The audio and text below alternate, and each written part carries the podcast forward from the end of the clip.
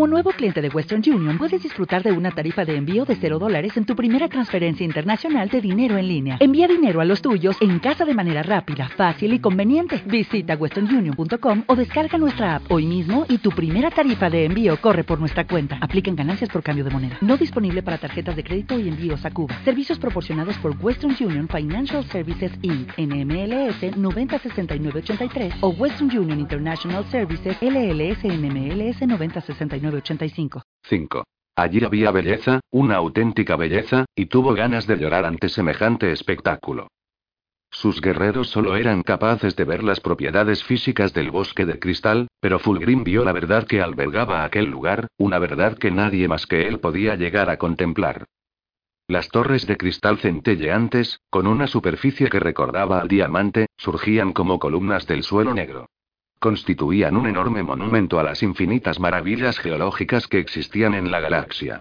Ninguna de aquellas torres medía menos de 100 metros, e incluso la más delgada tenía más de 10 metros de diámetro. Cientos de miles de aquellas columnas se extendían hasta el horizonte, y cubrían toda aquella vasta extensión de terreno con su majestuosidad reluciente. Surgían del suelo en formaciones espesas, donde crecían igual que los bosques orgánicos, creando sendas serpenteantes entre ellas. Fulgrim cambió de dirección al azar continuamente mientras se adentraba cada vez más y más en el centelleante bosque de cristal sin importarle hacia dónde iba. No resultaría difícil perderse en aquella selva cambiante de espejos.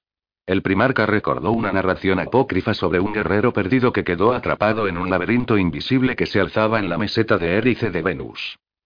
El muy estúpido había muerto prácticamente al lado de una salida, pero Fulgrim no temía que le ocurriera algo parecido. Él sería capaz de volver sobre sus propios pasos en mitad de aquel territorio desconocido sin ni siquiera tener que abrir los ojos. Alargó una mano y paseó los dedos sobre los pulidos lados de las torres, y disfrutó de las diminutas imperfecciones de su superficie de silicato. Algunas tenían un aspecto lechoso y translúcido, mientras que otras eran completamente opacas, pero la mayoría mostraban un acabado semejante al de un espejo, y parecían un millón de lanzas que pertenecieran a un ejército de gigantes que había decidido dejarlas clavadas en la arena negra. Fulgrim había leído sobre la existencia de un ejército enterrado en la antigua Tierra. Se trataba de un ejército de soldados de arcilla dispuesto a proteger a un emperador muerto que temía la venganza de las incontables almas que había enviado al otro mundo en sus guerras de conquista. Aquello no era nada parecido, pero le divirtió imaginarse que caminaba entre las tumbas de un enorme ejército de colosos, y trazó un saludo imaginario e informal a los guerreros muertos sobre cuyas tumbas paseaba. La batalla que habían librado para apoderarse de las instalaciones del Mechanicum lo había divertido un poco, pero había sido algo demasiado breve.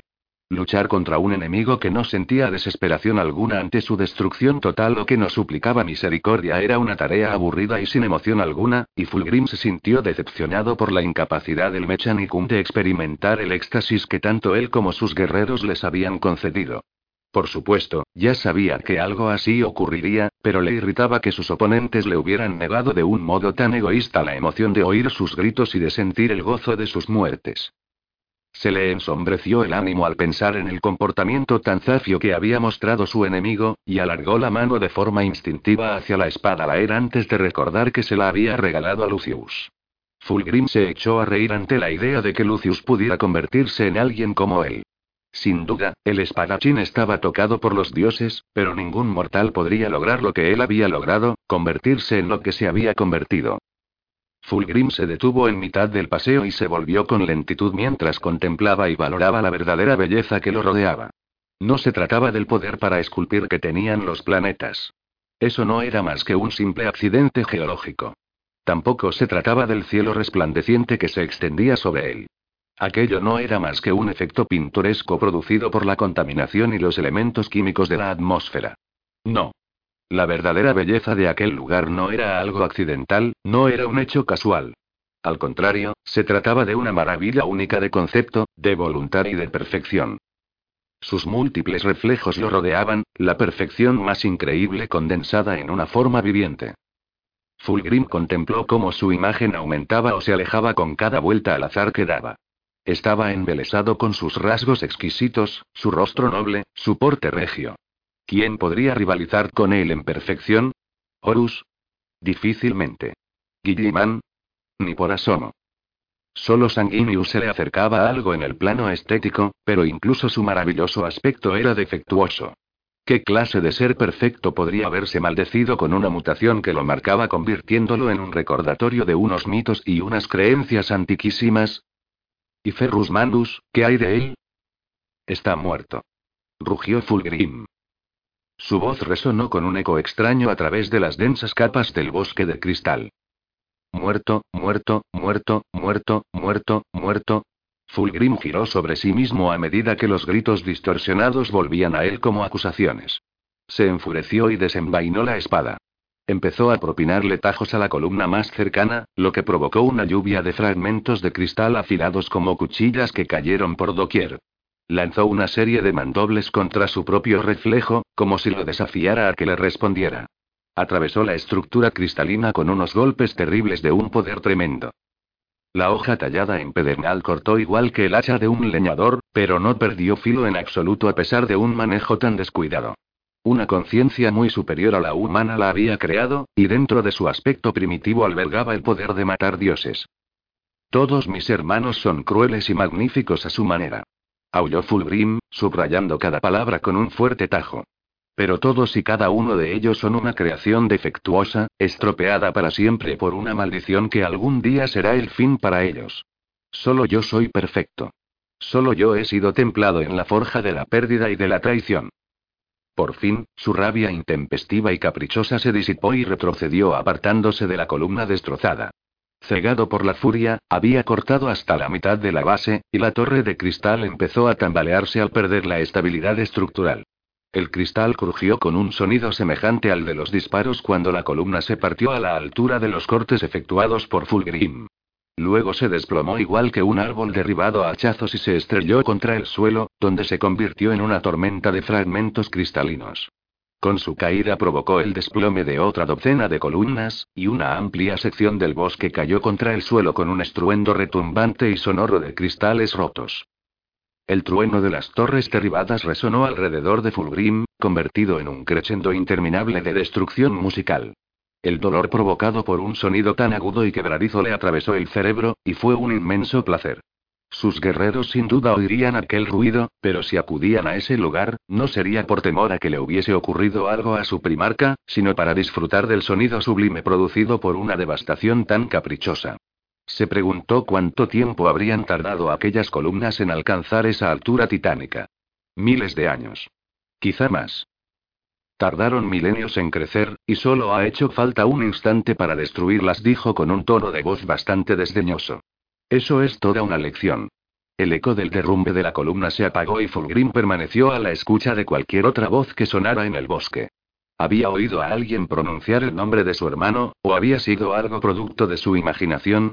Sostuvo la espada por delante de él y se quedó contemplando el reflejo pulido de su superficie pétrea mientras un recuerdo persistente pero que no lograba concretarle aguijoneaba la conciencia.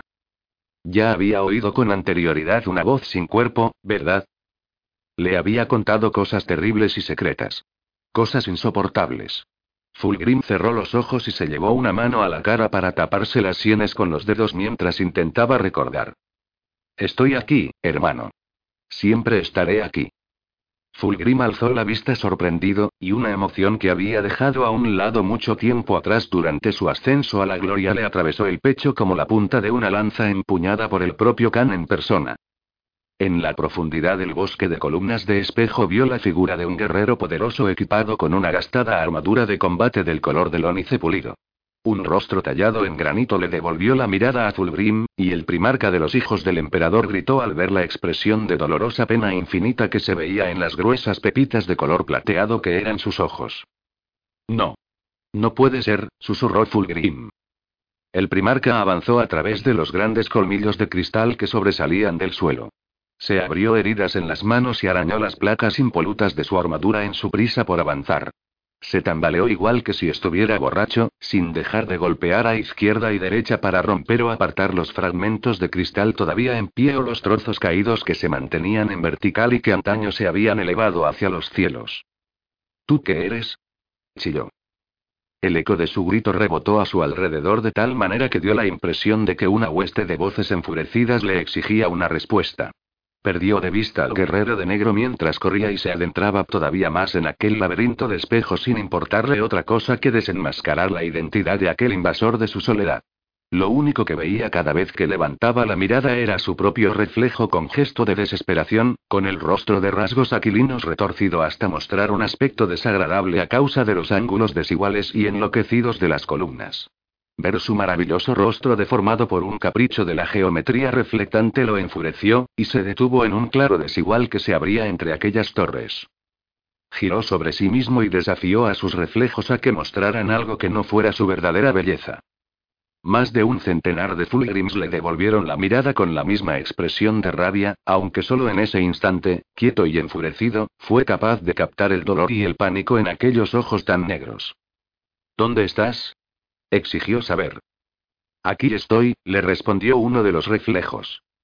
Estoy donde me abandonaste para que me pudriera, le contestó otro. La ira de Fulgrim se desvaneció igual que una gota de agua que hubiera caído sobre la cubierta ardiente de una máquina. Aquello era nuevo, aquello era inesperado, y por lo tanto, había que disfrutarlo. Recorrió todo el claro en una lenta circunferencia fijando la mirada en cada uno de los reflejos, pero procurando no perder de vista a los demás. Aquellos reflejos, eran de él, o tenían vida propia y simplemente estaban imitando todos sus movimientos. No sabía cómo podría ser posible algo así, pero se trataba de una diversión fascinante. ¿Quién eres? preguntó en voz alta. Ya sabes quién soy. Me robaste lo que era mío por derecho. No. Siempre fue mío, lo contradijo Fulgrim. No es así. Tú solo tomaste prestada la carne en la que caminas. Siempre ha sido mía y siempre lo será. Fulgrim sonrió al reconocer la conciencia que se ocultaba tras la miríada de voces y de reflejos en los cristales rotos. Ya se había esperado algo así, y saber con quién estaba conversando le proporcionó una sensación de fraternidad muy agradable. Fulgrim envainó el anatam, seguro ya de que él no era el origen de las voces. Me preguntaba cuándo lograrías comunicarte con el exterior de la jaula dorada que tienes por prisión.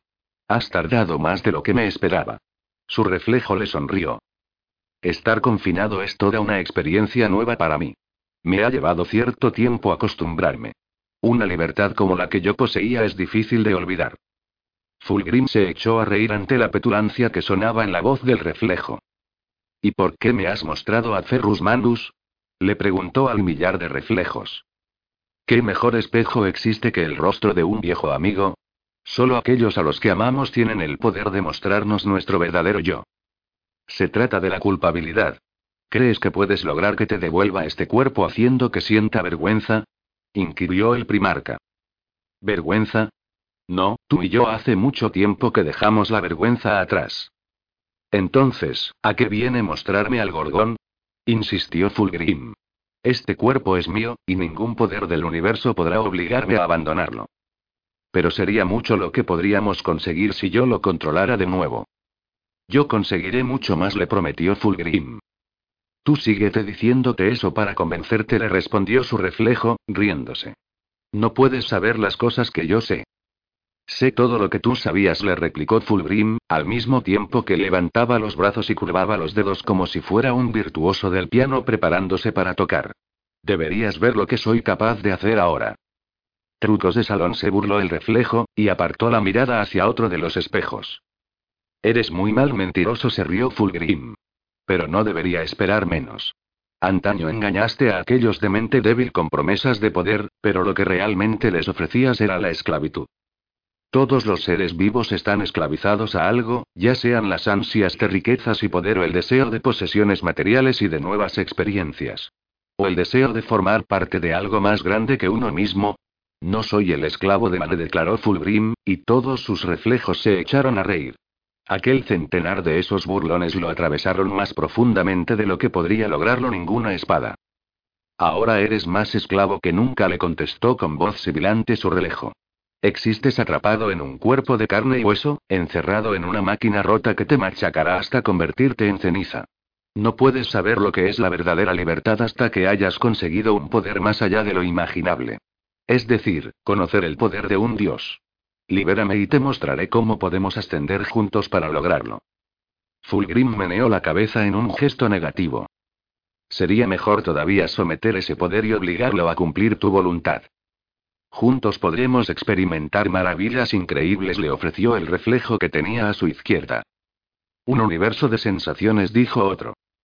Está ahí para que lo poseamos, añadió un tercero. Di lo que quieras. No tienes nada que ofrecerme, le replicó Fulgrim. ¿Eso crees? Entonces es que no comprendes nada de ese cuerpo que reclamas como tuyo. Ya me he cansado de tus juegos, dijo Fulgrim, al mismo tiempo que se daba media vuelta, pero se encontró cara a cara con más reflejos.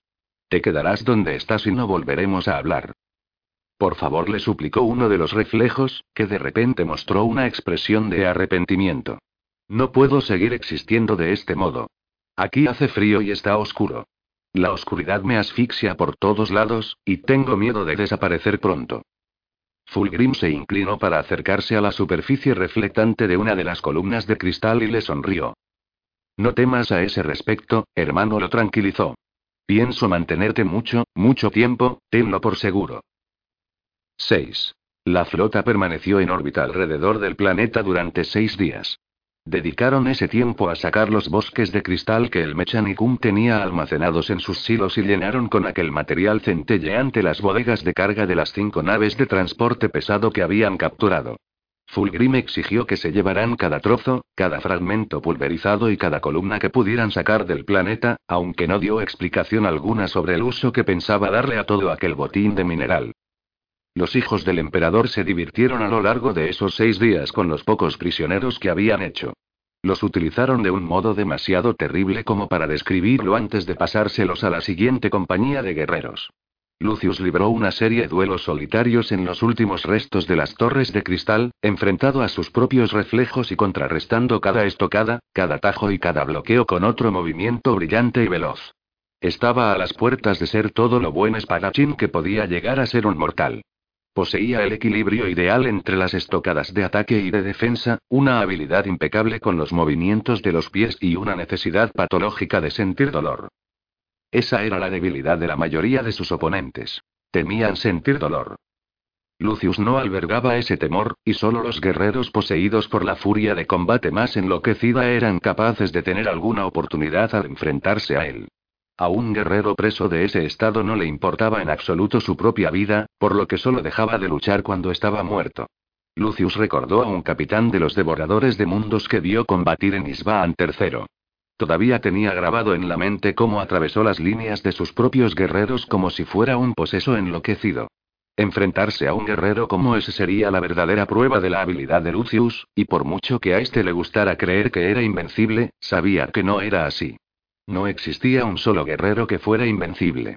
Siempre habría alguien más veloz, o más fuerte, o más afortunado. Sin embargo, en vez de temer a un oponente así, Lucius ansiaba enfrentarse a él. Su reflejo avanzó y retrocedió a la par que él, igualando todos y cada uno de sus movimientos. No importaba lo veloces que fueran sus ataques, lo vertiginosas que fuesen sus estocadas de respuesta, no era capaz de romper la defensa de su reflejo. Movió las espadas con más rapidez, y los ataques se sucedieron de forma imparable, cada uno más veloz que el anterior. Lucius movía ya más rápidamente que ningún otro espadachín vivo, y sus armas formaron una esfera plateada y reluciente a su alrededor, un intrincado baile de espadas que habría sido una insensatez interrumpir. Demasiado concentrado en ti mismo, espadachín, dijo Julius Caesorón, al mismo tiempo que salía de la parte posterior de un gran trozo de cristal roto. ¿Es que quieres que te dejen aquí abandonado? Lucius trastabilló, y las dos espadas chocaron entre sí con un chasquido resonante de filos mortíferos. La espada de Terra se quejó chirriando cuando la espada Laer la embotó con un rechinar alegre de metal contra metal. Lucius convirtió el tropezón en un giro completo y las dos espadas silbaron al cortar el aire para posarse en la garganta del primer capitán. Eso no ha sido muy inteligente, le dijo. Caesorón apartó las hojas afiladas con un simple manotazo y se echó a reír con un gorgoteo de fluidos y espumarajos.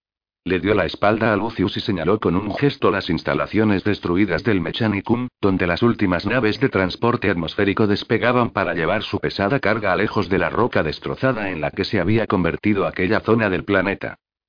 No quedaba casi nada de los bosques de cristal. El horizonte estaba ahora desprovisto de su presencia y los silos habían sido destrozados mientras sacaban los cristales de su interior. las escuadras aullantes de Marius Bairosean reventaron lo poco que quedaba en pie hasta convertirlo en átomos dispersos mediante descargas sónicas entrecruzadas de ruidos completamente inarmónicos. No pasaría mucho tiempo antes de que pareciera que aquel lugar no había existido nunca. Lucius siguió al trote al primer capitán. ¿Crees que no te mataría, Caesorón? Le preguntó enfurecido por el desprecio displicente que el guerrero había mostrado frente a su amenaza. Lucius, no eres más que una víbora, pero ni siquiera tú eres tan estúpido. El espadachín deseó replicarle, pero sabía que no tendría sentido enfrentarse a aquel individuo. El primer capitán lo dejaría abandonado allí sin pensárselo dos veces, y sin apenas sentir emoción alguna al respecto. El primarca ha sido muy concienzudo, comentó Lucius mientras envainaba las espadas y contemplaba cómo ascendía la última nave de transporte impulsada por el chorro de los motores, activados al máximo para vencer la gravedad. ¿Para qué los querrá? ¿Los cristales? Por supuesto. Los cristales. Caesorón se encogió de hombros. El asunto no le interesaba lo más mínimo. El primarca los quería, así que nos los llevamos. Lo que quiera hacer con ellos no me importa en absoluto. ¿De verdad? Y tú eres el que dices que estoy demasiado concentrado en mí mismo, comentó Lucius. ¿Es que acaso a ti te importa? Le replicó Caesorón. No lo creo. Para ti, el mundo empieza y acaba contigo, Lucius, lo mismo que el mío se centra en aquello que me permite disfrutar de los mayores excesos y del éxtasis más oscuro. Existimos para saciar todos nuestros deseos hasta los límites más extremos de cada sensación, pero lo hacemos al servicio de un poder más grande que cualquiera de nosotros, más grande incluso que cualquier primarca. Más grande que el Fénix, o incluso que el propio Señor de la Guerra. Ellos son seres luminosos, pero no son más que los recipientes de un poder más antiguo de lo que tú o yo podríamos imaginarnos nunca. ¿Cómo sabes todo eso? Lo interrogó Lucius. Espadachín, se puede encontrar la sabiduría en el sufrimiento. Isba me lo demostró. La bendición del dolor y el éxtasis de la agonía es el modo en el que mostramos y ofrecemos nuestra devoción. Tú todavía no has conocido el verdadero sufrimiento porque eres débil. Sigues aferrado a la idea de lo que fuimos, no de aquello en lo que nos hemos convertido. Lucius se irritó enormemente ante el modo despreocupado con el que Caesorón había despreciado su propio sufrimiento y su habilidad, pero no respondió nada, ya que estaba ansioso de enterarse de más cosas como las que le estaba contando el primer capitán. Lord Fulgrim ha conocido el mayor dolor posible en esta galaxia, y sabe cuál es la verdad en el fondo de su corazón, siguió diciendo Caesorón, y Lucius captó un cambio en el tono de voz rasposo, notó el temblor de la duda.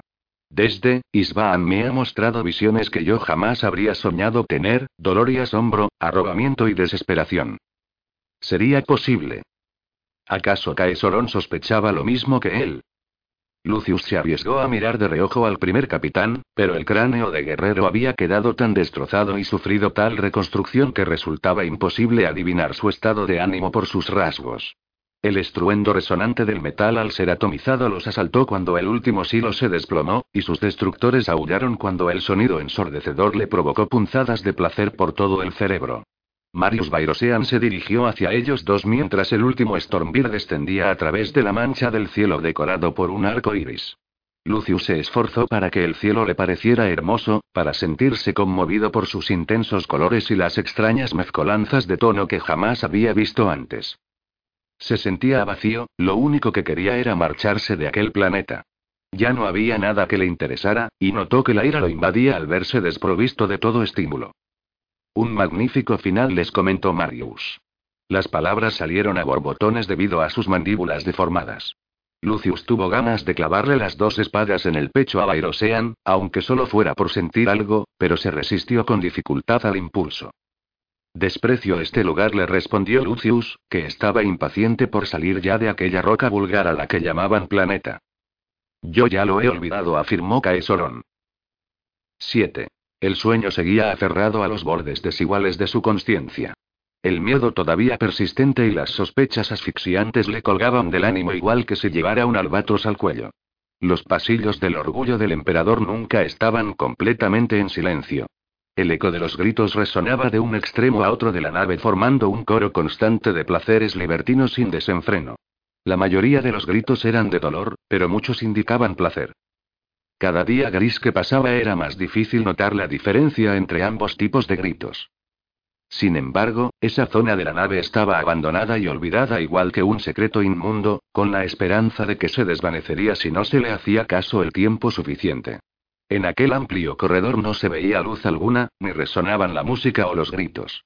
No había danzas descoordinadas llenas de dolor, ni tributos de carne a unas torturas magistralmente dolorosas. Daba la impresión de que aquel lugar no existía, como si no perteneciera al resto de la nave y no estuviera unida a ella. Lucius dobló una esquina y se encontró delante de las puertas de la enorme arcada que daba a la Fenice. Allí fue donde se desvaneció la impresión de que la zona estaba abandonada. Delante de las puertas vio desplegados a seis guerreros equipados con armaduras pintadas de azul, de rosa y de púrpura.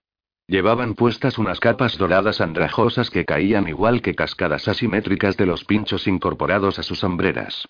En las placas pectorales se veían unas aves rapaces carmesíes que surgían de unas tremendas llamaradas de color rubí. Los seis estaban armados con alabardas de hojas doradas. El filo de las armas centelleaba levemente con una luz mortífera. Un guerrero con una máscara de piel humana sobre el rostro se le acercó a la vez que giraba la hoja de la alabarda para apuntarlo con ella. Lucius estudió los movimientos del guerrero. Eran tranquilos, llenos de confianza y fluidez. Estaba claro que no temía al espadachín, lo que indicaba que era especialmente estúpido. La guardia del Fénix comentó Lucius con una sonrisa de satisfacción. Entrar en la Fenice equivale a una sentencia de muerte, le advirtió el guerrero con la voz apagada por la máscara de piel. Sí, eso he oído decirle, contestó Lucius con un tono de voz amistoso. ¿Tú por qué crees que es así? El guerrero de la Guardia del Fénix hizo caso omiso de la pregunta. Date la vuelta, espadachín. No pases de ahí y seguirás con vida. Lucius se echó a reír, divertido ante la seriedad de la respuesta y por la falta de realidad de aquella amenaza. ¿De verdad? dijo, al mismo tiempo que posaba las manos en las empuñaduras de las espadas. ¿De verdad que tus amigos y tú seréis capaces de impedir que entre ahí? El resto de los guerreros se desplegaron a su alrededor formando una circunferencia de acero letal. Márchate ahora mismo y vivirás, le insistió el guerrero que tenía delante. Sí, eso ya me lo has dicho, pero hay un problema. Quiero entrar ahí, y vosotros no me vais a detener. Haz caso de lo que te digo. Me producirá un enorme placer mataros a los seis, pero creo que al fin y al cabo se trata de un enfrentamiento demasiado desigualado. Lucius vio el ataque inminente en la mirada del guerrero de la Guardia del Fénix. El acero cargado de energía partió el aire, pero Lucius ya se había apartado. Lucius se agachó por debajo del tajo lanzado por el guerrero y desenvainó la espada terrana en un instante. Clavó la punta del arma en la ingle del guerrero de la máscara y luego la retorció de un modo salvaje para cortarle el fémur y la cadera hasta que le amputó la pierna. La sangre salió a chorros y el guerrero se desplomó con un grito en el que se mezclaron el dolor y la sorpresa. Lucius se echó con rapidez a un lado y la espada laer atravesó el costado del guerrero que tenía a la derecha. La armadura se rajó ante el metal alienígena y las entrañas de su oponente surgieron en tromba, como si quisieran verse libres de la cárcel de su cuerpo. Sus órganos modificados agudizaban todas y cada una de sus sensaciones, y Lucius se rió ante lo vívido de su entorno. La oscuridad adquirió multitud de tonos. El olor de la sangre fue un cóctel embriagador de productos químicos antinaturales y de agentes biológicos. El relucir de las armas le recordó a la fanfaria explosiva que señaló el final de la ceremonia del gran triunfo. Oía su propia respiración como un rugido, y la circulación de la sangre en las venas le sonaba igual que los rápidos de un río. Tenía la impresión de que sus oponentes lo atacaban con una lentitud deliberada. Una alabarda lo golpeó de refilón en la hombrera, y Lucius rodó siguiendo la dirección del arco del golpe. Se puso en pie de un salto, detuvo el siguiente ataque de la alabarda y luego giró la mano alrededor del ástil del arma para clavar la hoja de la espada en el casco de su enemigo. El guerrero de la guardia del Fénix se desplomó sin emitir ningún sonido, y Lucius se apartó para esquivar un golpe de alabarda dirigido a partirlo de arriba a abajo, desde el cráneo hasta la pelvis. Lucius contraatacó con una velocidad fulgurante. El primer tajo le arrebató la alabarda, a su oponente y el segundo le rebanó la garganta. El tercer mandoble lo decapitó, y Lucius tuvo que tirarse de inmediato a suelo para esquivar la punta de otra alabarda, dirigida al centro de su espalda. Se puso de rodillas con rapidez girando sobre sí mismo y cruzó las dos espadas por delante para detener la hoja de la alabarda mientras descendía hacia él. La fuerza que impulsaba el golpe era tremenda, muy superior a su propia resistencia, pero lo que hizo fue inclinar ambas espadas para lograr que la hoja cargada de energía se clavara en el suelo del pasillo. Lucius le propinó un tremendo puñetazo en el casco al guerrero de la Guardia del Fénix, lo que le partió el visor y provocó un gruñido de dolor que resonó en el interior del casco. Al guerrero se le escapó la alabarda de las manos, y alzó el antebrazo para detener un centelleante tajo dirigido a su garganta. La afilada hoja amputó el brazo a la altura del codo, y Lucius giró sobre sí mismo para pegarse a su oponente y clavarle la espada la era hasta la empuñadura en mitad del pecho. Su víctima se derrumbó con un grito gorgoteante, pero lo agarró por la muñeca y lo arrastró al suelo con él. Lucius no pudo zafarse, pero se dejó llevar por la fuerza de su enemigo para esquivar el tajo de la alabarda del último guerrero de la Guardia del Fénix. Dio una voltereta en el aire y aterrizó sobre los dedos de los pies, aunque había dejado atrapada la espada al aire en el pecho de su última víctima. Lucius, armado solo con la espada terrana, adoptó una posición de ataque un tanto teatral, con la espada en alto y moviendo la punta de la hoja en pequeños círculos. Era un truco muy viejo, pero su oponente no era un guerrero precisamente sutil, y Lucius vio que seguía con los ojos el movimiento de la hoja de la espada. Un instante después, saltó hacia adelante y realizó una finta a la derecha cuando su oponente se dio cuenta de su error. El guerrero de la Guardia del Fénix blandió la alabarda en un torpe arco para detener el ataque, pero Lucius ya había cambiado el ángulo de la estocada. Los clanes terrabatios de los Urales habían forjado la espada en una época previa a la unificación, y su filo jamás le había fallado. Ese momento. La punta de la espada se enganchó en el borde roto del ala del ave que decoraba la placa pectoral, y el impacto provocó un tremendo retemblar por toda la hoja, que se partió inesperadamente. La punta salió despedida hacia atrás, hacia Lucius, convertida en un proyectil de acero afilado. Ni siquiera los reflejos y movimientos veloces hasta lo sobrenatural del espadachín fueron suficientes para salvarlo. El fragmento le abrió una profunda herida desde la sien izquierda hasta la mandíbula inferior. El dolor fue tan repentino, tan exquisito y tan maravillosamente inesperado que eso casi lo mató al tomarse un momento para disfrutarlo. Al ver que se había librado de la muerte, el guerrero de la Guardia del Fénix atacó a Lucius con la punta de la alabarda. El extremo aguzado del arma rozó el metal de la placa pectoral del espadachín, pero ya no pudo acercarse más a su piel. Lucius partió el ástil del arma con la espada rota y movió el índice de la otra mano en un gesto negativo de reprimenda. Eso ha sido todo un descuido por mi parte, dijo, y dejó escapar un suspiro levemente avergonzado. Imagínate que me mata un patán como tú. Jamás lo superaría. Antes de que el guerrero tuviera tiempo de contestarle o de lamentar la pérdida de su arma, Lucius se le echó encima y lanzó un tajo ejecutado de un modo exquisito que decapitó a su oponente, cuya cabeza salió volando por la cámara. Lucius se agachó para recuperar la espada Laer. Tuvo que mover a un lado y a otro la empuñadura para lograr sacarla del cuerpo. La hoja salió por fin, y se acercó a arrancarle la máscara de piel humana al primer guerrero, al que se había creído capaz de detenerlo. Sentía curiosidad por ver qué aspecto tenía la cara de aquel que había pensado que tenía posibilidades de derrotarlo. Era un rostro normal y corriente, y en los rasgos sencillos de esa cara vio la sonrisa burlona de Loken. El buen humor de Lucius desapareció de inmediato, y se puso en pie con el gesto torcido en una mueca de disgusto. Luego pisoteó la cara del guerrero. Al primer pisotón se rompieron los huesos, al segundo se partió el cráneo, y al tercero la cabeza reventó y a su alrededor se formó un charco de materia gris aplastada y trozos de hueso. Lucius, enfurecido, limpió la hoja de la espada en el trozo reseco de piel de la máscara. Su humor cambió de nuevo de repente, igual que el viento, y sostuvo el rostro despellejado ante él, como si fuera un actor en un escenario. Hazme caso, estarás mejor separada de él, le dijo a la máscara al tiempo que señalaba el cráneo roto del guerrero al que se la había arrancado. Era un cabrón muy feo, en serio. Arrojó a un lado la máscara y se dirigió hacia la arcada que daba acceso a la fenice. Antaño las puertas habían estado decoradas con pan de oro y plata, pero ahora se mostraban desprovistas casi por entero de esos adornos. Las bandas de locos frenéticos, desesperados por revivir los hermosos horrores de la maravilla, habían arañado las puertas hasta dejar los huesos de los dedos al aire en sus esfuerzos por entrar. Lucius vio trozos de uñas clavadas en la madera y extrajo unos cuantos. Disfrutó al pensar lo que se debía sentir cuando te las arrancaban de la carne. ¿Qué es lo que esperas conseguir? Se preguntó a sí mismo. No tenía respuesta para esa pregunta, pero a lo largo de los días que habían transcurrido desde que la Legión partió del racimo prismático había aumentado su deseo, no, su necesidad, de saber qué había detrás de las puertas selladas de aquel teatro abandonado. Aquello era una desobediencia gravísima, y la propia transgresión que suponía aquel acto era razón suficiente para llevarlo a cabo. La muerte de todos aquellos guerreros de la Guardia del Fénix hacía que fuera una estupidez pensar en cualquier posibilidad de dar marcha atrás. Lucius abrió las puertas de par en par y entró en el teatro abandonado. 8. Inspiró una profunda bocanada de aire estancado cuando la oscuridad lo envolvió como un amante a medianoche. Tenía un regusto a metal y a carne, a polvo y a paso del tiempo. La Fenice fue antaño un lugar lleno de magia, pero sin el aliento de la vida para sostenerlo, el teatro era poco más que una cáscara vacía, carente de toda posibilidad de alegría.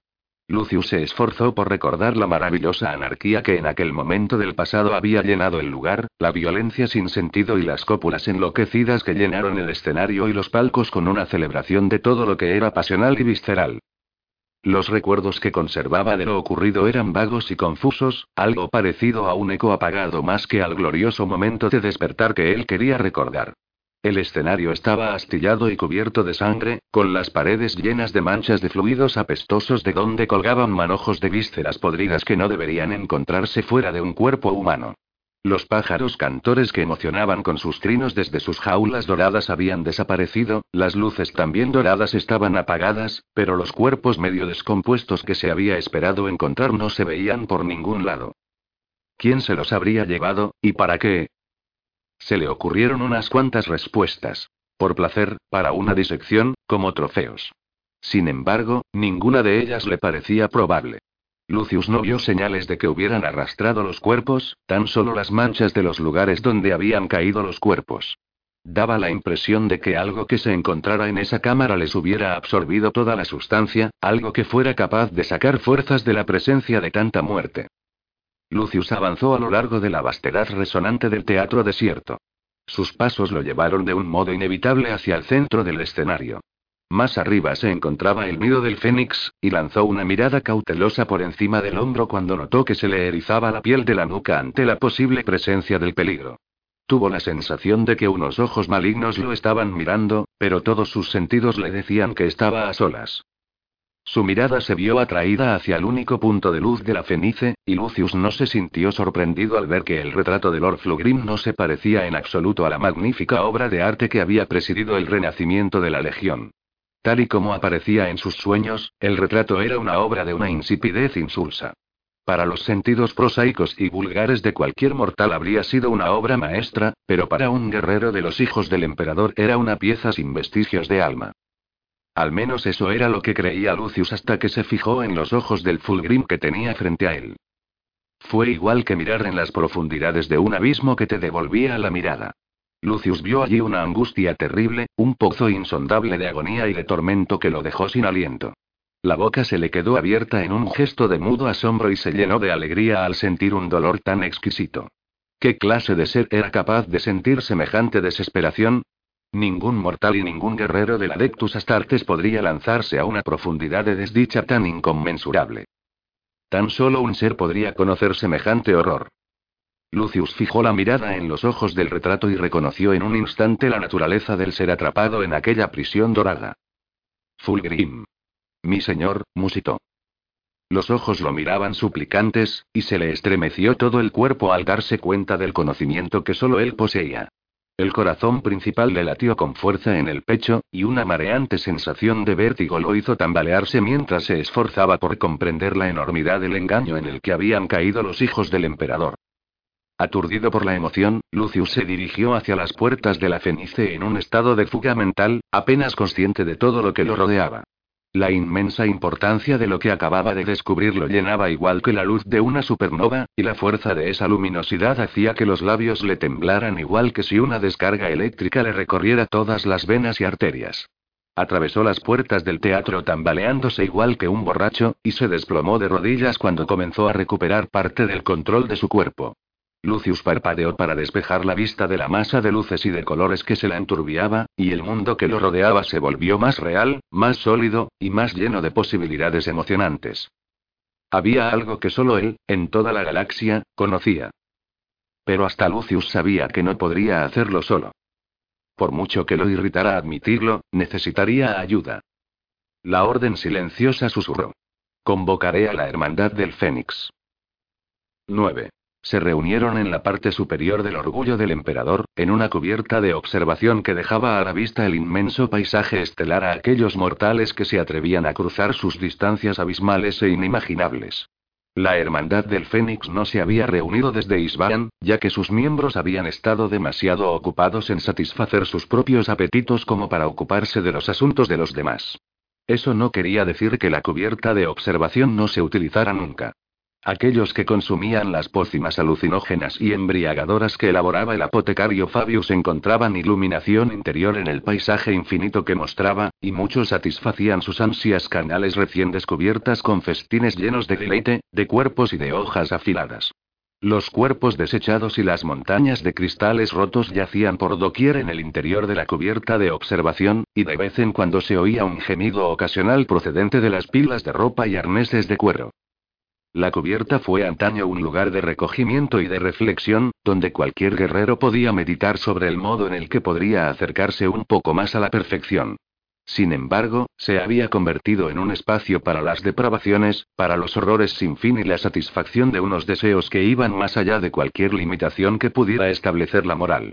Allí nadie acudía para ser mejor, y los grandes ideales y debates que en el pasado se habían discutido no eran ya más que ecos del pasado, que nadie recordaba y que muchos despreciaban de un modo absoluto. Si existía un lugar a bordo del orgullo del emperador que representara la completa decadencia de los hijos del emperador, era aquel. Llegaran de uno en uno o de dos en dos, todos se sentían lo suficientemente intrigados por la llamada de Lucius como para acudir con la esperanza de que se produjera alguna diversión con el interés suficiente como para entretenerlos durante un rato. Que fuera el propio espadachín, quien nunca se había mostrado interesado en cualquier idea de hermandad, la persona que había efectuado la convocatoria era razón más que suficiente para aparecer, y para cuando decidió que había llegado el momento de empezar a hablar, Lucius contó un total de 20 guerreros. Eran más de lo que había esperado. El primer capitán Caesorón estaba allí, lo mismo que Marius Bairosean, y, lo que era más importante si se confirmaban las sospechas de Lucius, también estaba el apotecario Fabius. Otros que habían acudido eran Calimos, Daimon y Crisander, junto a Ruen del vigésimo primero. La curiosidad también había hecho que aparecieran Elitón y Abranxe. El resto eran capitanes cuyos nombres Lucius no se había preocupado en aprender. Todos lo miraban con cierto gesto de diversión, ya que la orden siempre le había mostrado un leve desprecio. Lucius se esforzó por mantenerse tranquilo y no encolerizarse. ¿Para qué nos has hecho venir? exigió saber Calimos, cuyo rostro ceñudo estaba cubierto de anillos y de ganchos clavados en la piel. Esta hermandad ya no tiene mucho sentido para nosotros. Necesito que escuchéis algo con mucha atención, le respondió Lucius, aunque sin apartar la mirada del primer capitán Caesorón. ¿Escuchar qué? Aulló Bairosean, que estaba demasiado sordo como para darse cuenta de lo alto que hablaba. Fulgrim no es quien él dice ser, declaró Lucius, que sabía que debía provocar el interés de los presentes cuanto antes. Es un impostor. Crisander se echó a reír, y la piel del rostro se le agrietó por la fuerza de las carcajadas. Otros se unieron a las risas, pero la rabia de Lucius se vio mitigada cuando vio que tanto Caesorón como Fabius entrecerraban los ojos en un gesto de interés. Debería matarte por decir eso, lo amenazó Daimon con un gruñido, al mismo tiempo que sacaba de un arnés que llevaba a la espalda una gigantesca maza con la cabeza cubierta de pinchos. Era un arma monstruosa, y un simple golpe sería más que suficiente para aplastar a cualquier enemigo que tuviera la desgracia de recibir el impacto. Ruen caminó lentamente hasta colocarse detrás de Lucius, y este oyó el susurro de una daga de asesino al ser desenvainada. Captó el olor amargo de las toxinas que albergaba la hoja del arma, y se pasó la lengua por los labios. Suena ridículo, lo se le contestó Lucius. Su vida pendía de un hilo en esos momentos. Una cosa era derrotar a un puñado de guerreros de la Guardia del Fénix, y otra muy distinta enfrentarse a veinte capitanes de la Legión. Sonrió al pensar en un combate como aquel, aunque sabía que no sobreviviría. Dejadlo hablar, intervino Fabius con voz sibilante. Me gustaría oír lo que tiene que decir el espadachín. Sí, deja que el muchacho hable, lo secundó Caesorón mientras se colocaba al lado de Daimon. Marius Bairosean empuñó su cañón sónico. La capacidad destructiva del arma llenó la cubierta de observación con una nota baja que hacía estremecer los huesos cada vez que pasaba sus dedos cubiertos de cicatrices por las espirales armónicas.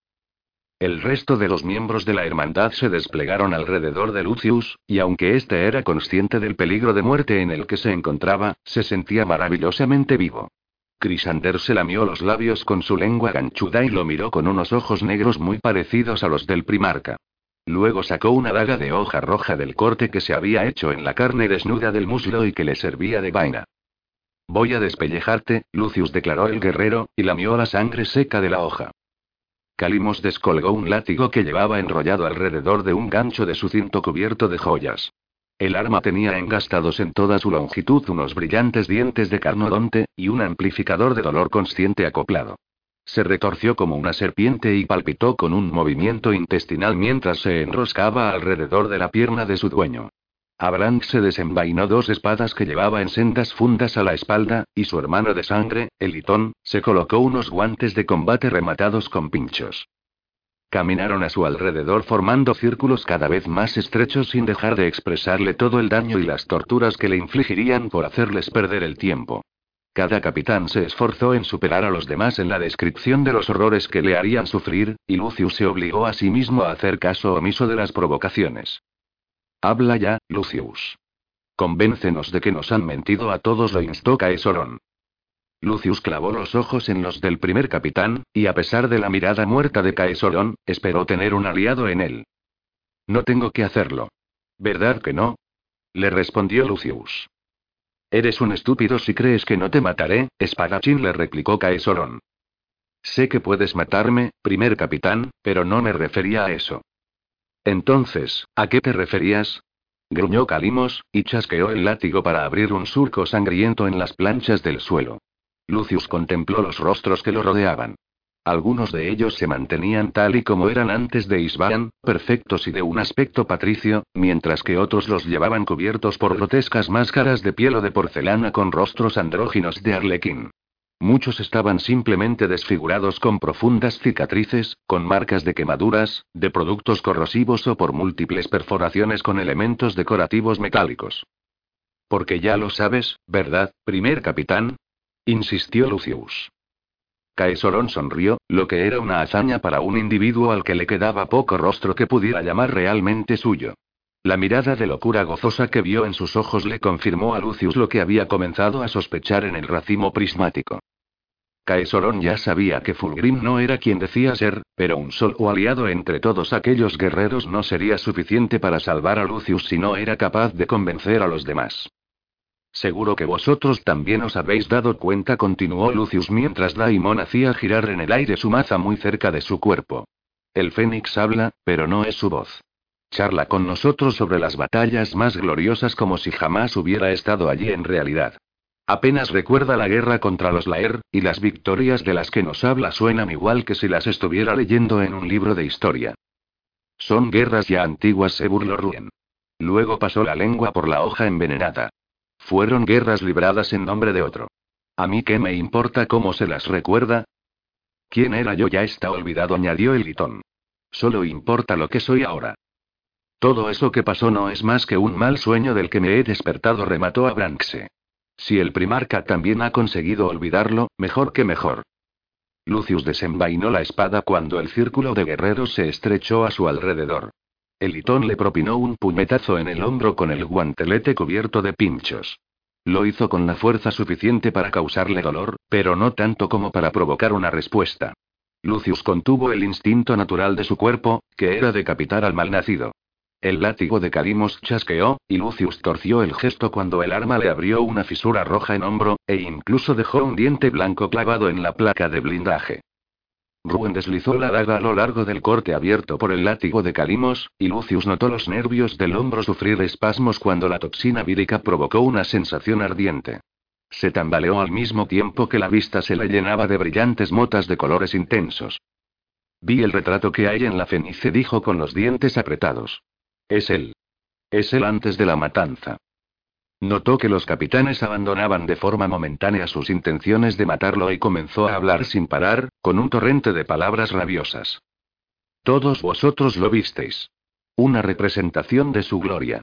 Era Fulgrim como siempre debió ser, un avatar resplandeciente de la perfección. Una celebración de su belleza trascendente.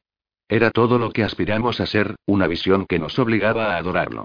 Era todo lo que considerábamos hermoso, lo que era una verdadera satisfacción y una dicha. Yo lo he visto, y esa visión ha desaparecido. Parece que se hayan intercambiado, que dos almas gemelas se hayan movido de un modo antinatural. Entonces, si no es al Fénix a quien seguimos, ¿quién está al mando de la Legión desde que libramos la batalla en las arenas negras? Quiso saber Calimos. No lo sé, al menos con certeza le explicó Lucius. No lo entiendo del todo, pero el poder que vimos en la maravilla, lo vi apropiarse de la carne de esa cantante mortal y transformarla igual que la cera blanda delante de una llama. Todos visteis lo mismo. El poder que Fulgrim nos mostró convierte la carne en simple arcilla blanda, y quién sabe qué límites tiene en realidad. Fue otra cosa la que salió de Isban, algo con el poder suficiente como para vencer a la mente de un primarca. Lord Fulgrim llamó demonios a esas cosas, apuntó Marius Bairosean. Es una palabra antigua, pero apropiada. Aullan en las noches que viajamos entre las estrellas y arañan el casco de la nave con pesadillas y promesas siniestras. Tocan una música maravillosa dentro de mi cráneo. Lucius hizo un gesto de asentimiento. Sí. Un demonio, eso es. Todos vosotros visteis en la Fenice lo que son capaces de hacer. Los poderes que tienen. Lord Fulgrim tiene ahora esos poderes. Lo vi lanzar una maldición contra una máquina de guerra del Mechanicum en el planeta de los cristales. Había perdido los escudos, y sin ni siquiera tocarla provocó que los cuerpos de todos los seres vivos que había en su interior crecieran y mutaran hasta convertirlos en una tormenta de carne que reventó a la máquina de guerra desde el interior. Lord Fulgrim era poderoso, pero ni siquiera él era tan poderoso. Solo el rey carmesí tenía esos poderes. Lord Fulgrim no es un hechicero. Gritó a Branxe, y se lanzó contra Lucius, blandiendo las dos espadas. Lucius desvió sin problemas el torpe ataque, y la estocada de respuesta le abrió una herida a Branxe en plena mejilla por la molestia causada. Yo no he dicho que lo sea, le replicó Lucius, adoptando una postura defensiva. Escuchadme, sabemos que el señor de la guerra tenía tratos con este tipo de criaturas, pero esto ya ha ido demasiado lejos. Caesorón apartó a los demás capitanes con unos cuantos empujones y agarró a Lucius por los bordes de la placa pectoral. ¿Crees que Horus Lupercal está detrás de esto? Le preguntó. No lo sé. Quizá. O quizá Fulgrim fue más allá de lo que ninguno de los otros pensó que sería capaz de ir, respondió Lucius. Caesorón miró a Fabius, quien se había mantenido impasible a lo largo de toda aquella escena. El primer capitán desenvainó un cuchillo destripador de hoja curvada y colocó la punta de la hoja sobre la arteria palpitante del cuello de Lucius. Al percibir la posibilidad de un derramamiento de sangre, Daimon deslizó las manos hacia la parte baja del mango de su maza preparándose para un golpe que aplastara al espadachín. ¿Tú qué dices, Fabius? Quiso saber Caesorón. ¿Hay algo de verdad en las palabras de Lucius, o debería matarlo ahora mismo? Fabius se pasó una mano por los escasos cabellos blancos. Su rostro enjuto no hacía sospechar la fuerza de sus extremidades. Llevaba un artefacto implantado a la espalda que no dejaba de emitir siseos y chasquidos. El aparato, que parecía un parásito, extendió uno de los brazos por encima del hombro de Fabius y acarició una de las mejillas de Lucius con una delgada hoja afilada. El espadachín notó el leve contacto, semejante al de una pluma. La hoja estaba tan afilada que no se dio cuenta de que lo había cortado hasta que la sangre le llegó a los labios. Los ojos oscuros del apotecario relucieron con una mirada cargada de diversión, y luego asintió con gesto pensativo, como si estuviera decidiendo el resultado final de un juicio por combate en el que los dos luchadores estuvieran igualados. Yo también he visto detalles que me han dado motivo para meditar sobre aquello en lo que se está convirtiendo nuestro amado primarca, respondió Fabius, y su voz reseca como el desierto sonó igual que el siseo de una serpiente al arrastrarse sobre la arena. ¿Qué clase de detalles? le preguntó Caesorón. Un cambio en la composición de la sangre y de los tejidos, le informó Fabius. Da la impresión de que en su estructura molecular comienzan a disolverse las uniones que enlazan sus distintos componentes hasta formar un todo coherente. ¿Qué podría provocar algo así? Fabius se encogió de hombros. Nada de este mundo le contestó con una sonrisa de una voracidad horrible. Tenéis que entender que se trata de algo realmente fascinante. Da la impresión de que su forma se está preparando para alguna clase de gran transmutación, una liberación maravillosa de ese cuerpo superfluo en el que su carne se convertirá en algo extraordinario. ¿Y no se te ocurrió en ningún momento mencionarlo? inquirió Lucius, muy consciente del cuchillo que tenía junto a la garganta. El simple hecho de hablar hizo que la punta monomolecular le atravesara levemente la piel. Era muy pronto para hablar sobre ello, le replicó Fabius. Yo no me detengo en mitad de mis investigaciones, lo mismo que tú no te paras en mitad de un duelo. Entonces, ¿lo crees? inquirió Marius Bairosean. A pesar de tener la piel de la cara tensada al máximo, su rostro no fue capaz de esconder la repugnancia que lo invadió ante la idea de que alguien se hubiera apoderado del cuerpo de su primarca. Marius siempre había sido el perro más fiel de Fulgrim, y había cumplido todas sus órdenes al pie de la letra, sin dudar jamás de la palabra de su primarca. Así es, Byrosean le confirmó Fabius. No he acabado con mis investigaciones, pero creo que es otra la entidad que habita en el interior del Fénix, y que se prepara para transformarlo en una nueva imagen. Lucius sintió una satisfacción morbosa al ver que le daban la razón y notar cómo el primer capitán le quitaba el cuchillo del cuello. Los capitanes que lo rodeaban dejaron de moverse de un modo amenazante, aunque sorprendidos y aturdidos al ver que la idea estúpida que proclamaba el espadachín era defendida por alguien de la importancia de Fabius. Caesorón lo bajó hasta el suelo y luego lo soltó. A Lucius le pareció una ironía divertida pero amarga que fuera precisamente su lealtad a Fulgrim la que los hubiera empujado a unirse al bando de los traidores en aquella rebelión. La devoción ciega y la fe absoluta en un ser luminoso había sido el origen de su condenación a los ojos del imperio. A ninguno de ellos se le escapó esa ironía. ¿Cuánto tiempo pasará antes de que se produzca esa transformación? Quiso saber Caesorón. Fabius hizo un gesto de negación con la cabeza.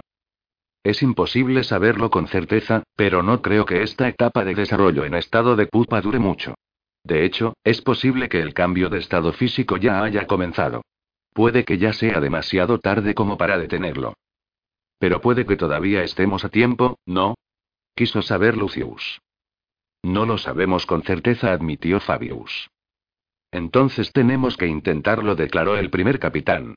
Si Fulgrim no está al mando de su propio cuerpo, debemos hacer que vuelva. Somos sus hijos, y sea lo que sea lo que se haya apoderado de su carne, debemos capturarlo y expulsarlo de su cuerpo. Lord Fulgrim es nuestro padre genético, y no pienso obedecer órdenes de nadie que no sea él. Una oleada de emoción febril recorrió a todos los capitanes allí reunidos, y Lucius dejó escapar un suspiro estremecido.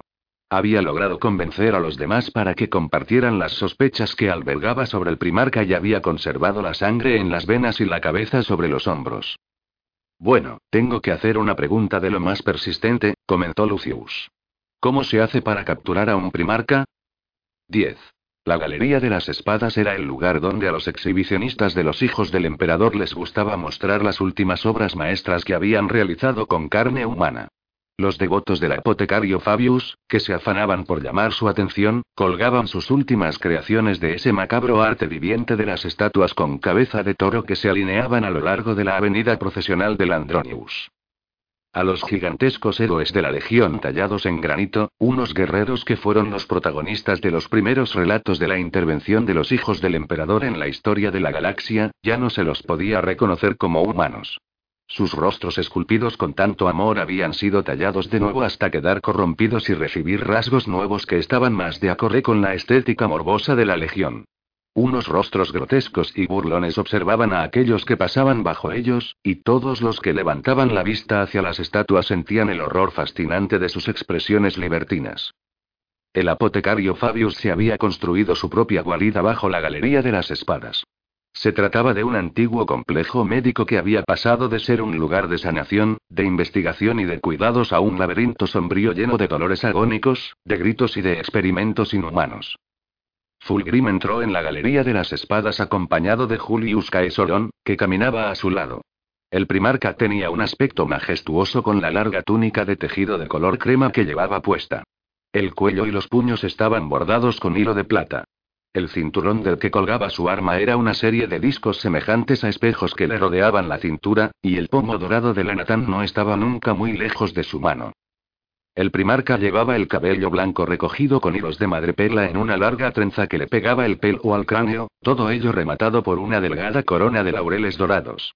La túnica dejaba al aire su pecho de músculos perfectamente perfilados, y sobre la piel pálida se veían numerosos surcos de tejido cicatrizado procedentes de los últimos tratamientos e implantes que había efectuado Fabius en su cuerpo. Aunque Caesorón llevaba puesta su enorme armadura de exterminador cubierta de pinchos y de pieles humanas, su cabeza estaba a la altura de los hombros de Fulgrim. A pesar de no llevar más que una túnica, Fulgrim seguía siendo un guerrero más que temible. El primarca se detuvo al lado de una estatua que había sufrido especialmente a manos de los artesanos de la Legión. Sonrió al levantar la mirada hacia la imagen de una cabeza de toro reptiliana. En la armadura de piedra del guerrero habían tallado símbolos sagrados, y un trío de pellejos procedentes de cuerpos desollados colgaba de varios ganchos. Uno de ellos lo hacía de los dos brazos, y otro a la altura del cuello. ¡Ay, Ilios! Ni tú mismo te reconocerías ahora, comentó Fulgrim con una cierta nostalgia melancólica. Recuerdo el día que desenvainaste la espada a mi lado por primera vez, cuando forjamos la alianza de las dieciocho tribus. Entonces éramos jóvenes, unos guerreros que no sabían nada del ancho mundo. ¿Desearíais que estuviera aquí con nosotros? Le preguntó Caesorón. Fulgrim se echó a reír y negó con la cabeza.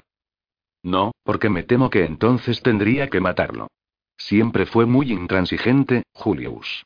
Era un hombre con un código de honor inquebrantable procedente de tiempos antiguos. No creo que hubiera sido capaz de apreciar la iluminación espiritual que hemos recibido. El primarca lanzó otra mirada nostálgica a la estatua de su antiguo hermano de la espada y una extraña expresión cruzó por su rostro de alabastro.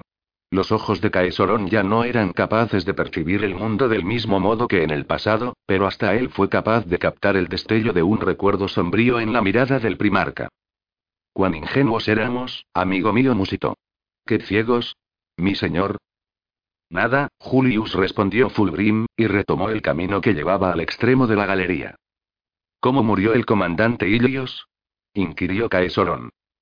Conoces muy bien la respuesta a esa pregunta, Julius. Tus meditaciones sobre la perfección hacían necesario que memorizaras todas nuestras victorias del pasado. Conozco la respuesta, pero oír el relato de vuestros labios siempre es una experiencia sublime. Muy bien asintió Fulgrim con una sonrisa. Al apotecario Fabius no le importará que lleguemos un poco tarde. Caesorón negó con la cabeza. Estoy seguro de que no le importará. Bien. Ay, Ilios. Fue tu carácter el que provocó tu muerte, empezó diciendo Fulgrim. Su tono de voz sonó más afectuoso al recordarlo. Eras un hombre de rabias gozosas y de grandes penas. Eso nunca es una buena combinación para un guerrero, pero tú casi fuiste lo bastante grande como para sobrevivir a tus propias debilidades. Era un luchador poderoso, Julius, alto y orgulloso, y estaba armado con el alfanje ejecutor de triple hoja y la armadura de Chemos. Era imparable. Un guerrero como él solo podía ser superado por una persona, pero jamás tuvo resentimiento alguno por el hecho de que yo fuera superior a él. Se encontraba en el techo de la ciudad leviatán del caudillo guerrero Bachetan cuando murió, ¿verdad? Si sabes también lo que pasó, ¿para qué me has pedido que te lo cuente? Le espetó Fulgrim con la mirada encendida por la rabia. Os pido disculpas, mi señor se apresuró a decir Caesorón con la cabeza agachada. Se trata de un relato emocionante, y me vi arrastrado por vuestras palabras. Pues entonces deberías haber mantenido cerrada la boca, Julius le replicó Fulgrim. No me interrumpas cuando hablo. ¿Es que no aprendiste nada de la muerte de Eidolon? Fue muy instructiva, le aseguró Caesorón. Cuando hablo, soy la estrella alrededor de la cual órbitas, declaró Fulgrim, al mismo tiempo que se inclinaba sobre Caesorón para fijar una mirada furibunda en el primer capitán. Los ojos negros del primarca eran unos pozos de aceite, listos para incendiarse con una rabia indescriptible. Caesorón supo que había cometido un error terrible al hablar, y que en esos momentos su vida pendía de un hilo. Pero ¿quién sino vos, mi señor, podría hablar con tanta pasión como para hacer que hable cuando no debo? Nadie más, desde luego admitió Fulgrim. Es muy normal que te vieras atrapado por mis palabras. La rabia de Fulgrim se desvaneció en un instante, y el primarca le propinó una tremenda palmada en la hombrera, lo que hizo que el primer capitán se tambalease. Vaya par estamos hechos, Julius, ¿no te parece? reflexionó el primarca. Nos dedicamos a recordar glorias pasadas cuando tenemos nuevos enemigos contra los que combatir y nuevas sensaciones que conseguir con cada aliento. Entonces, démonos prisa en acudir al apotecario Fabius manifestó Caesorón a la vez que señalaba con un gesto el claustro en penumbra que se encontraba al final de la galería de las espadas. Sí, es lo que debemos hacer, respondió Fulgrim con la voz cargada de impaciente emoción. Me pregunto qué nuevos placeres me tendrá preparados esta vez. Creo que en esta ocasión promete maravillas, apuntó Julius Caesorón. 11. Lucius vio a Fulgrim y a Julius Caesorón dirigirse hacia el extremo de la galería. Respiraba de un modo jadeante, y tuvo que esforzarse para que el nerviosismo no le hiciera perder su actitud cautelosa. Por muy emocionante que fuera aquella traición, quería seguir con vida al día siguiente. Quizá atacar a un primarca no era el mejor modo de asegurarse de ello, pero sus sentidos amplificados y agudizados estaban ardiendo con la oleada de sensaciones que lo invadían. La piedra que tenía bajo la palma de la mano era un festín de texturas rugosas y suaves, llena de hendiduras e imperfecta en su tallado. El granito de color blanco lunar había sido pulido hasta un nivel microscópico, y luego golpeado ferozmente con cinceles entre gritos de regocijo. Ya no era capaz de decir detrás de qué héroes de la Legión se encontraba escondido. Lucius reprimió aquella obsesión recién nacida e inspiró profundamente mientras se obligaba a sí mismo a centrarse en la tarea que tenía entre manos.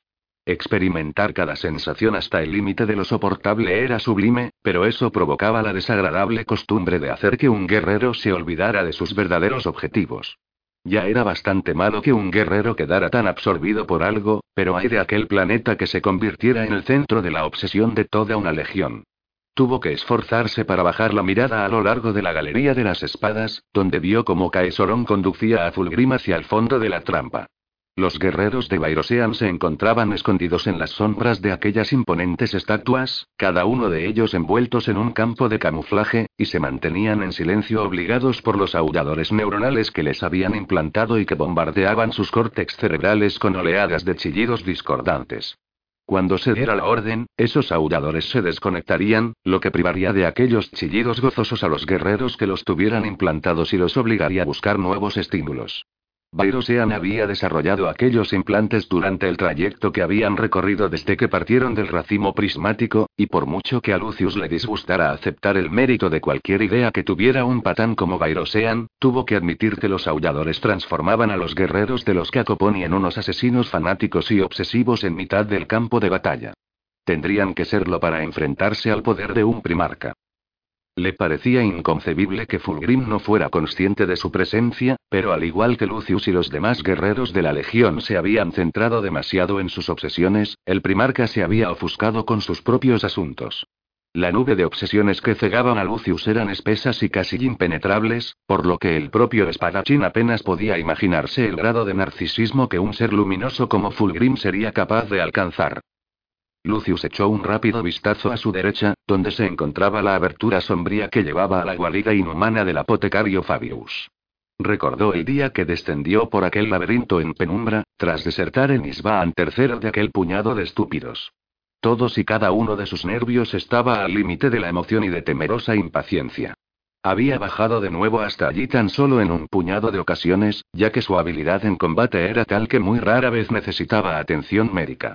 Lo recordaba como un lugar estéril con un ambiente frío y antiséptico, pero se había convertido en una galería de creaciones grotescas, con las paredes cubiertas de manchas de sangre seca de las que colgaban toda clase de trofeos biológicos, curiosidades mutantes y tanques burbujeantes llenos de fluidos tóxicos.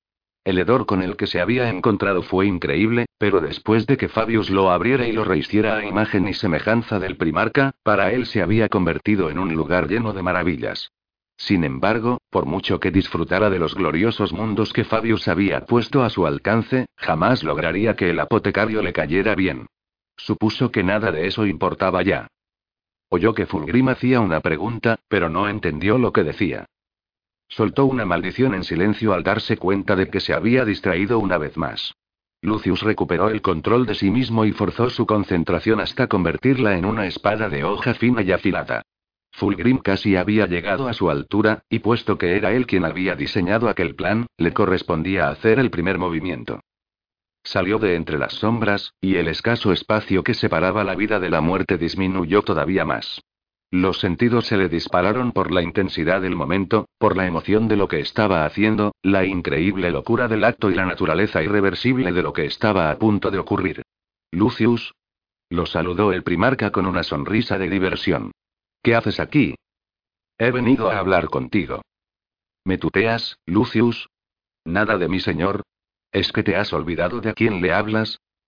No sé a quién le hablo, ahora mismo le contestó Lucius sin apartar la mirada de aquellos orbes duros y opacos que eran los ojos de Fulgrim. Allí no vio piedad, ni humanidad, ni nada que le indicara que estaba delante del amo y señor al que había adorado y servido con toda su alma. Se preguntó si aquello sería cierto o si no estaría simplemente recordando un pasado que en realidad no existía, un relato de ficción que se había inventado para justificar este momento. Soy Fulgrim, señor de los hijos del emperador, declaró el primarca, quien miró a su alrededor como si comenzara a extender todos sus sentidos y poco a poco se diera cuenta del nudo en el que acababa de meter el cuello. Y me obedeceréis. Lucius negó con la cabeza y se llevó la mano a la empuñadura de la espada. No se sorprendió al darse cuenta de que tenía la palma cubierta de sudor. No sé lo que eres, pero no eres Fulgrim, le contestó Lucius, y el primarca se echó a reír. Fue una risa alegre, contagiosa y cargada de una gran diversión. Fue la risa de alguien que sabe que el chiste que acaba de oír debería ser apreciado en un nivel superior al que todos los que lo rodean son capaces de comprender. Fulgrim siguió sonriendo, con los ojos oscuros iluminados por el placer perverso que sentía ante aquella situación. ¿Crees que puedes vencerme, espadachín? ¿De verdad? Le preguntó Fulgrim. Veo el modo en que me miras, el estudio obsesivo de mis movimientos y el impulso irrefrenable de demostrar que eres mejor que nadie. ¿Crees que no he visto las ansias que te invaden de cruzar tu espada con la mía? Lucius contuvo un gesto de sorpresa. Había supuesto que Fulgrim se encontraba demasiado concentrado en sí mismo como para darse cuenta del escrutinio calculador al que lo había sometido, pero debería haberse percatado de que la verdadera obsesión con uno mismo solo se puede alimentar con la atención que te prestan los demás. Fulgrim sin duda habría disfrutado del escrutinio de Lucius, y quién sabía qué más habría hecho, Habrían sido todos y cada uno de sus movimientos una pantomima para provocar en Lucius una sensación de falsa superioridad, o ese último comentario no había sido más que una baladronada perfectamente calculada. Te he observado desde Isba a Nube, y no eres el mismo guerrero al que seguí en combate contra los habitantes de la. El Fulgrim que yo seguía a la superficie de aquel otro planeta Eldar no es el mismo que me mira ahora mismo y me desafía a que lo ataque. Eres un farsante con el rostro de mi señor y no pienso obedecer las órdenes de un usurpador. Fulgrim se echó a reír de nuevo y se puso en cuclillas por la hilaridad que le provocaron las palabras pronunciadas por Lucius. Este torció el gesto en una muestra de irritación petulante. ¿Qué había dicho que fuera tan divertido? Miró un momento a Caesolón, pero era imposible determinar cuál era la expresión de la cara del primer capitán. Ay, Lucius, eres un tesoro valioso y escaso. Bramó Fulgrim. ¿Es que no lo ves? Todos, absolutamente todos, obedecemos las órdenes de un usurpador. Horus Lupercal todavía no se ha ganado el título de emperador. Hasta entonces, ¿qué es el señor de la guerra, sino un usurpador? Eso no es lo mismo, le replicó Lucius, aunque notó que se erosionaba la superioridad moral con la que había comenzado aquel enfrentamiento. Horus Lupercal es realmente el señor de la guerra, pero tú no eres Fulgrim. Veo su rostro, pero lo que acecha detrás es otra cosa, algo engendrado por los mismos poderes que nos concedieron la capacidad de sentir por completo las maravillas que esta galaxia tiene para ofrecernos. Fulgrim se irguió del todo antes de contestar. Si ese fuera el caso, espadachín, ¿no deberías entonces postrarte ante mí y suplicarme que te abriera los ojos a nuevas maravillas? Si soy un avatar del príncipe oscuro de la disformidad vestido con el cuerpo de vuestro amado primarca, ¿no lo estoy haciendo mejor que él a la hora de mostraros el mejor modo de saciar vuestros apetitos y vuestros deseos? Unas cuantas siluetas se movieron en las sombras que se extendían entre los huecos que separaban las estatuas, y Lucius vio a Eliton y a Abranxe salir cada uno de un lado de la estatua de mármol del comandante Pellón. Marius Bairosean empezó a recorrer la larga galería con el cañón sónico de tubo largo apoyado en un costado. Las bobinas de disonancia del arma ya zumbaban cargadas de poder destructivo. Sus guerreros del Cacoponi surgieron de los escondites en los que se hallaban ocultos. Caminaban con los ojos abiertos de par en par y llenos de locura, absorbidos por la necesidad de verse inmersos en un éxtasis sónico. El apotecario Fabius salió de la arcada de entrada a su reino subterráneo flanqueado por Calimos, Daimon, Ruen y Crisander. Fulgrim giró sobre sí mismo con lentitud y pareció evaluar a los guerreros que se enfrentaban a él. Lucius contó un total aproximado de 50 guerreros, y deseó disponer de otros 50. Luego deseó tener un centenar más aparte de esos. Los capitanes de la legión rodearon a Fulgrim, todos con las armas empuñadas y con ganas de matar en sus corazones. Lucius desenvainó su espada y movió los hombros para soltarse los músculos. No estaban allí para matar a Fulgrim, si acaso algo semejante era posible para unos mortales, pero las circunstancias se desarrollaban con demasiada rapidez y tenían todas las características de ser una situación que comenzaba a escaparse de cualquier control. Ah, me veo traicionado por aquellos a los que más quiero, dijo Fulgrim, al mismo tiempo que se llevaba ambas manos al pecho, como si se le hubiera partido el corazón. ¿Todos os creéis esas mentiras?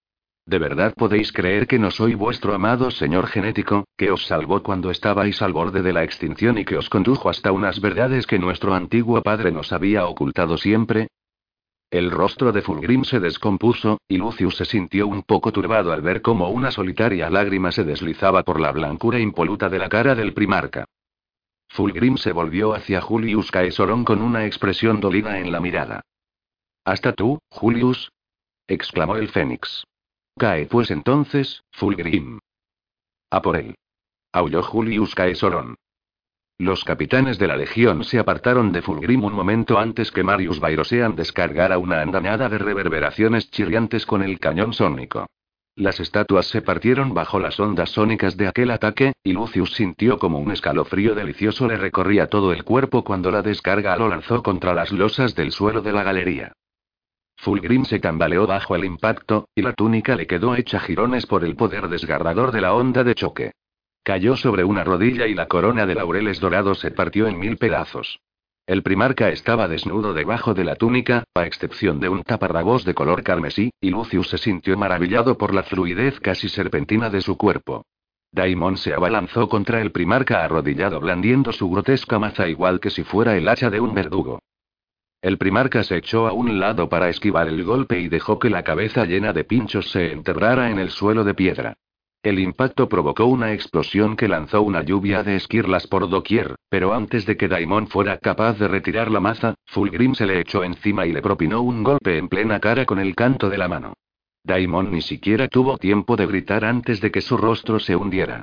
Mientras el guerrero todavía estaba cayendo, Fulgrim empuñó la maza con la mano derecha mientras Ruen también se lanzaba contra él y le clavaba en el costado su hoja envenenada hasta la empuñadura.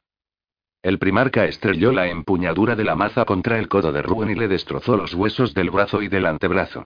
El aullido del capitán sonó como música a los oídos de Lucius. Fulgrim se arrancó la hoja, de un tamaño pequeño hasta lo absurdo, y apartó a Ruen de una patada. El capitán salió volando por los aires y su cuerpo cruzó la galería hasta estrellarse contra una estatua, donde se detuvo con un crujido de huesos rotos y de armadura partida. Lucius dio vueltas alrededor de Fulgrim, pero sin ganas de enfrentarse a él.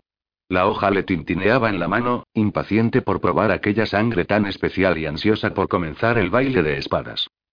Todavía no, preciosa mía, susurró Lucius. No cuando hay otros que todavía pueden sufrir lo peor de la ira y de la fuerza del primarca. A Lucius no le pareció que las toxinas de Ruen le estuviesen causando ningún efecto a Fulgrim, y por lo que se veía, el capitán del vigésimo primero se había precipitado al vanagloriarse de que sus venenos podrían hacer caer a cualquier ser vivo. Los guerreros del Cacoponi lanzaron una serie de descargas rugientes con sus armas sónicas, y llenaron la galería de las espadas con ecos resonantes y armonías reverberantes que provocaron una hemorragia en los oídos de todos aquellos que lo oyeron. Fulgrim chilló de placer cuando el sonido le hizo vibrar todo el cuerpo con una ferocidad que debería haberlo matado por lo menos tres veces seguidas. El litón se unió al combate y le propinó al primarca un puñetazo en los riñones con el guantelete cubierto de pinchos. Un golpe semejante habría sido capaz de partirle la espina dorsal incluso a unas tartes con armadura. Fulgrim encajó el puñetazo y giró sobre sí mismo. Un cogazo derribó a Elitón de espaldas y le dejó la mandíbula inferior colgando de un amasijo de tendones y de hueso roto. Abraham se gritó al ver a su camarada derribado y blandió sus dos espadas contra el cuello del primarca. Fulgrim desvió una de ellas con la cabeza de la maza de Gaimon, pero Abraham se logró acercarse lo suficiente como para propinarle un tajo en la garganta al primarca con la hoja de la segunda espada. Del cuello del primarca surgió un chorro de sangre, y Fulgrim abrió los ojos en un gesto de auténtica sorpresa. Lucius notó una momentánea sensación de contrariedad amarga y de celos furibundos ante la idea de que un simple espadachín como Abraham se hubiera conseguido dar una estocada como aquella. Sin embargo, la sangre dejó de manar casi de inmediato y Fulgrim agarró a Abranxe del cuello y lo lanzó lejos. Buen movimiento, Abranxe se burló Fulgrim con un jadeo de satisfacción. Lo recordaré. Calimos hizo chasquear el látigo y los dientes que tenía incorporados se clavaron alrededor del brazo izquierdo de Fulgrim. Los colmillos de Carnodonte se incrustaron en la carne, y de las heridas salieron chorros de sangre. Calimos tiró del látigo y Julius Caesorón se lanzó contra el primarca para propinarle un tremendo gancho de izquierda con el puño de combate. El arma tenía la potencia suficiente como para partir por la mitad un tanque de batalla, y logró que el primarca cayera de rodillas. Sin embargo, antes de que pudiera golpear de nuevo, Calimos tiró del látigo al mismo tiempo que Crisander le clavaba la daga entre los omóplatos al primarca. Fulgrim cerró un puño alrededor del látigo y dio a lo que pareció ser solo un leve tirón. Calimos salió volando y empezó a dar vueltas alrededor del primarca hasta que chocó contra Crisander. Los dos capitanes se estrellaron contra uno de los extremos de la galería. Caesorón se lanzó de nueve sobre él, pero Fulgrim ya estaba preparado para su ataque y lo bloqueó con la maza de Gaimon. Luego le propinó un tremendo puñetazo en la cara al primer capitán, quien cayó con un gruñido, pero Fulgrim no hizo gesto alguno de acercarse para rematarlo. Ahora, Lucius. Ataca. Gritó Fabius. El espadachín maldijo al apotecario mientras Fulgrim se volvía hacia él. El primarca soltó la maza y desenvainó la espada de brillo apagado que Horus Lupercal le había entregado como regalo a bordo del espíritu vengativo. Ha llegado el momento, espadachín le dijo Fulgrim con una sonrisa, aunque tambaleante. Lucius se fijó en que el pálido rostro del primarca mostraba un tono ceniciento y escupió al suelo. No es un duelo que merezca la pena, le contestó. El veneno de Ruben y tus heridas le quitan todo valor al asunto. Fulgrim abrió los brazos de par en par y se fijó en la sangre que le caía goteante del cuerpo. Esto. Esto no es nada, le aseguró a Lucius. Ven a por mí con esa espada que te di yo mismo y zanjemos de una vez por todas esta cuestión. ¿Te parece? Lucius inclinó la cabeza hacia un lado y se fijó en la mirada enloquecida del primarca, donde vislumbró una verdad que supo tan inquebrantable como inevitable. Incluso en aquel estado, incluso herido, Fulgrim lo mataría. Y Lucius no estaba preparado a morir, al menos no por aquello. Antes de que tuviera tiempo de pensar un poco más en el asunto, Julius Caesorón apareció detrás de Fulgrim y le propinó un golpe en el cráneo con el puño de combate. Un impacto como aquel habría convertido en pulpa sanguinolenta la cabeza de la víctima, pero solo consiguió derribar al primarca. El Fénix sacudió la cabeza, y la sonrisa ensangrentada que les mostró le recordó a Lucius toda la iconografía mortífera que había visto tallada en las ruinas de Isba Nube. Fulgrim intentó ponerse en pie, y en ese momento Marius se le colocó al lado y le puso el extremo del cañón sónico pegado al cuello. Apretó el gatillo y disparó una andanada de chillidos aullantes que llenaron la galería de un sonido capaz de reventar tímpanos. Lucius gritó de placer, y Fulgrim puso los ojos en blanco al mismo tiempo que soltaba un gemido que sonó muy parecido a una oleada de delirante gozo. Al primarca se le escapó la espada de la mano y se desplomó sobre las losas partidas con un fuerte retumbar. Lucius levantó la mirada y parpadeó varias veces para librarse de los puntitos luminosos que le enturbiaban la vista, pero sin dejar de oír lo que parecía un millar de campanas repicando al mismo tiempo. Él estaba a unos cuantos metros de Bairosean, por lo que ni siquiera intentó imaginarse el efecto que la descarga habría tenido en el propio Fulgrim. Los capitanes supervivientes se levantaron del suelo y formaron un círculo de guerreros aturdidos alrededor de aquel dios caído. Había sido un combate sin igual. Los guerreros de una legión enfrentados a su propio primarca. A ninguno se le pasó por alto la enormidad de lo que acababan de hacer. Lucius no supo qué sentir. Le habían arrebatado la posibilidad de enfrentarse en duelo con el primarca, aunque en su fuero interno supiera que era un duelo que habría perdido. Sin embargo, un instinto oculto le dijo que todavía tendría ocasión de poner a prueba su espada con el arma alienígena de Fulgrim, y que viviría para poder contarlo. Lucius paseó la mirada entre sus camaradas capitanes. Ninguno se la devolvió, porque eran incapaces de apartar la vista del primarca derribado. Calimos tenía numerosas grietas en la armadura y por todas ellas salía sangre. La placa pectoral de Crisander estaba tan hundida que, sin duda alguna, el escudo óseo de su pecho tenía que estar hecho pedazos. Abraham se estaba arrodillado junto a Elitón, y sostenía en las manos los trozos colgantes de la mandíbula de su hermano. La boca aullante de Gairosean estaba todavía más abierta en un gesto sonriente y sibilante de triunfo, y Julius Caesorón se miraba fijamente el puño como si fuera incapaz de creerse que hubiera golpeado con tanta ira al primarca. Nadie habló. Nadie supo qué decir. Se habían alzado en armas contra su primarca, y habían disfrutado con ello. El apotecario Fabius rompió el silencio que los mantenía inmovilizados. Estúpidos. Siseó la voz sin vida del apotecario. ¿Os vais a quedar con la boca abierta como peces fuera del agua hasta que se recupere? Fabius dio media vuelta y se dirigió hacia la entrada arqueada que conducía a la necrópolis de cirugías extravagantes y horribles. Traédmelo abajo, les ordenó. Tenemos mucha tarea por delante. ¿Qué es exactamente lo que le vas a hacer, apotecario? Quiso saber Caesorón. Voy a exorcizar a la criatura que se ha apoderado del cuerpo del primarca. ¿Cómo? inquirió Lucius. Por todos los medios que sean necesarios, le contestó Fabius con una sonrisa odiosa.